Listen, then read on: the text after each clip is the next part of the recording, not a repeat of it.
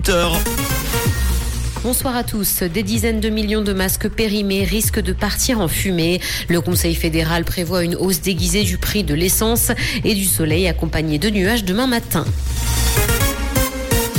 Des dizaines de millions de masques périmés risquent de partir en fumée, et ce parce que la Confédération n'a toujours pas de solution pour les recycler, alors qu'il lui en reste une grande quantité en stock. Si des efforts ont été déployés pour trouver des solutions alternatives, il reste encore beaucoup de travail. La Suisse a jusqu'à présent été contrainte d'éliminer 1 900 000 masques simples et 310 000 FFP2 qui étaient périmés.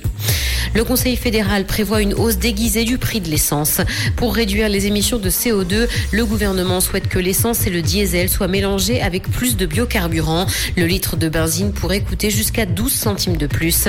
Le Conseil fédéral a fait une proposition allant dans ce sens aujourd'hui devant la Commission de l'environnement du Conseil des États qui débattra du projet de loi sur le CO2.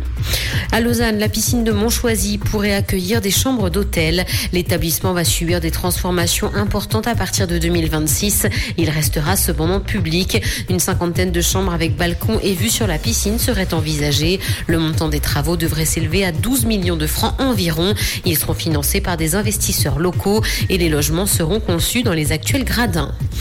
Dans l'actualité internationale, les exécutions ont augmenté en Iran selon une ONG. 354 personnes ont été tuées par pendaison au premier semestre cette année dans le pays, ce qui représente une hausse de plus d'un tiers par rapport à la même période l'an dernier. Les organisations de défense des droits de l'homme accusent régulièrement les autorités iraniennes d'utiliser la peine capitale comme moyen d'écraser la contestation.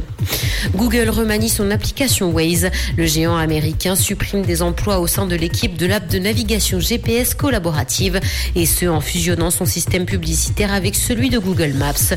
Les mêmes pubs seront donc proposées sur les deux applications de navigation. Le nombre de personnes concernées par la réduction de postes n'est d'ailleurs pas connu. Cependant, 500 personnes travaillent pour Waze.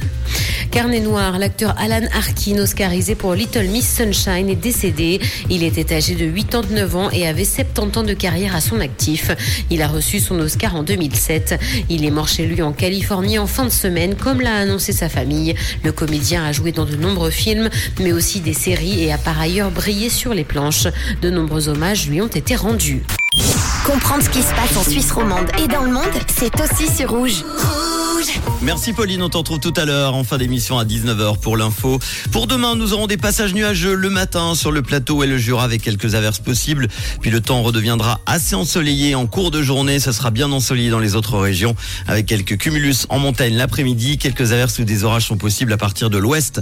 Demain soir, côté température, minimum 14 degrés, maximum 27 degrés attendus demain après-midi en Valais. Et pour le moment, en ce lundi soir, il y a encore du soleil. Vous pourrez profiter sans parapluie du montre